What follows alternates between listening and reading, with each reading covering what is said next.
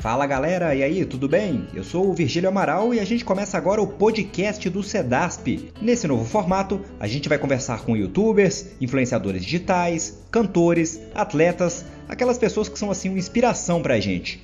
Vamos descobrir um pouco mais sobre a vida dos entrevistados, como que eles começaram e como você também pode ter uma carreira de sucesso como a deles. Para inaugurar o programa, nesse programa inicial, a gente vai conversar com Branco Ala, um youtuber super conhecido, já tem aí mais de 6 milhões de inscritos lá no canal dele. O Branco Ala é autor da música Claudete, também conhecida como a música do Bolinho, lançada lá em 2014 e que já conta com 12 milhões de visualizações no YouTube. A gente vai colocar um trechinho aí.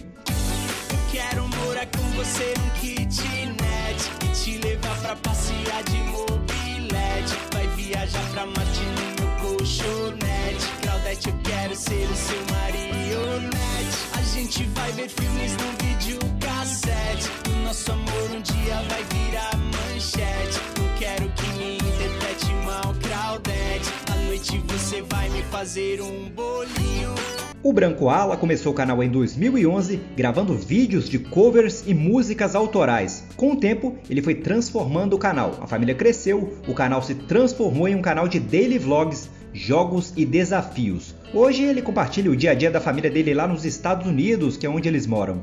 Oi Branco, bem-vindo ao nosso podcast. Começa contando um pouquinho pra gente aí sobre a sua carreira. Você tem alguma dica para quem tá começando? Eu comecei no YouTube em 2011, então eu já tô há oito anos fazendo vídeos.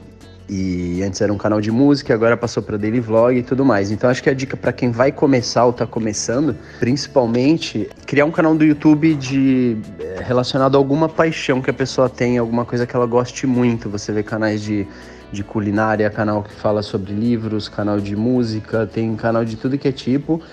E a base principal, acho que o pilar para a pessoa é, durar né, no YouTube, se dedicar a alguma paixão, principalmente, porque é muito fácil começar no YouTube. O difícil é você ficar muito tempo né, fazendo isso, principalmente no começo. E algo aí que todo mundo quer saber, né, quando o assunto é YouTube. Dá mesmo para transformar um canal em um trabalho? Dá para ganhar dinheiro com esse negócio? Eu, por exemplo, comecei em 2011 e a remuneração só começou a acontecer mesmo depois de uns 5 anos sabe? Demora bastante tempo assim. Então no começo é meio que um hobby.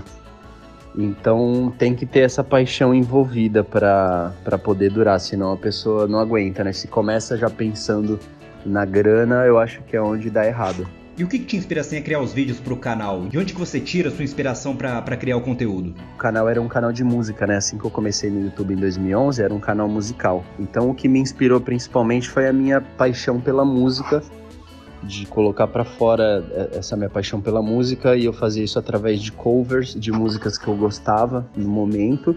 Passei a fazer autorais também, escrevia minhas letras, eu mesmo criava as batidas das músicas em casa no computador, eu é, gravava os clipes, minha esposa me ajudava com as gravações às vezes, mas estava sempre criando coisa enquanto eu trabalhava fora. Eu tinha um outro emprego, né? Como eu falei, era só um hobby o YouTube.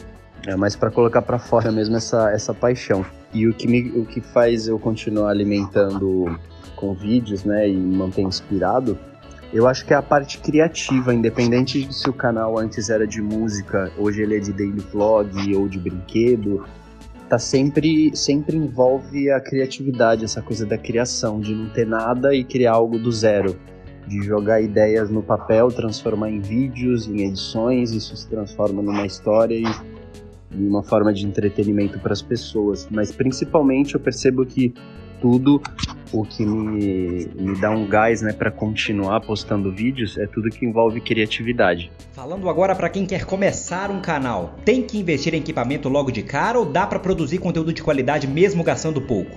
Eu acho que isso hoje em dia é o de menos, dependendo do tipo de conteúdo, né? Como eu falei antes. Não é a mesma coisa ter um canal de música onde você tem que gravar um clipe, fazer uma coisa um pouco mais profissional, ou um canal de receitas, algo mais contraído, formato daily vlog, enfim.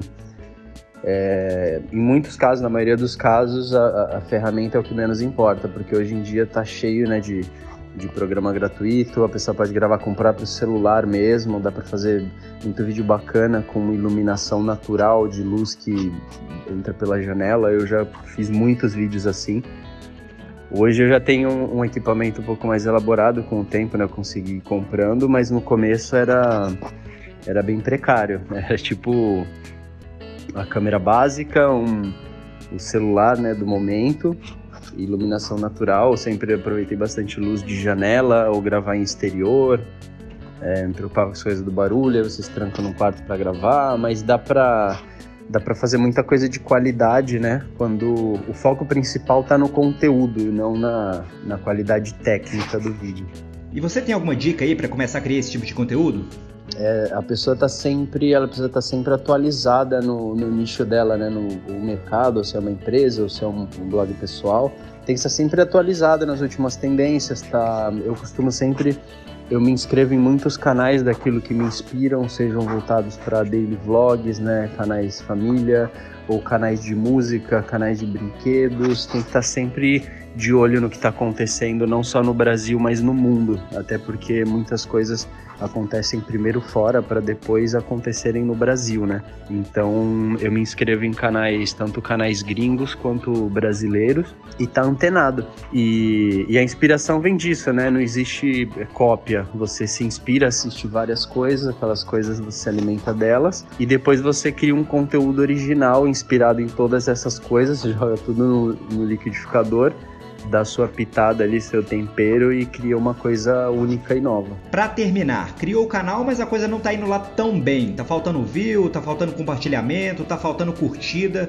O que, que dá para fazer para dar uma agitada nesse canal, para esse canal começar a fazer sucesso de vez? Que ele tenha paciência, principalmente. Eu fiquei é, cinco anos postando vídeos por hobby enquanto eu trabalhava em outra empresa, né, para outras pessoas.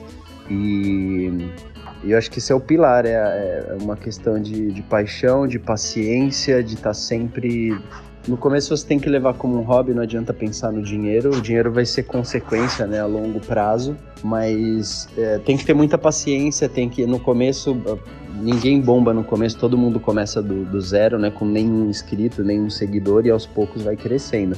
Então é muita paciência. Bom, galera, é isso. Chegou ao fim o nosso primeiro podcast do Sedasp. Agradecemos aí ao Branco Ala pela entrevista, foi super legal. Fica uma dica para você. Você também pode indicar quem você quer ouvir aqui no podcast do Sedasp, hein? Faz o seguinte, ó, vai lá no Facebook ou no Instagram do Sedasp, procura lá a foto do podcast e comenta o nome do seu favorito. Aproveita e explica lá pra gente por que você quer ver essa pessoa por aqui, por que essa pessoa é tão bacana, faça lá a sua defesa. Lembrando que o endereço do Facebook e do Instagram do Sedasp é Sedasp Oficial.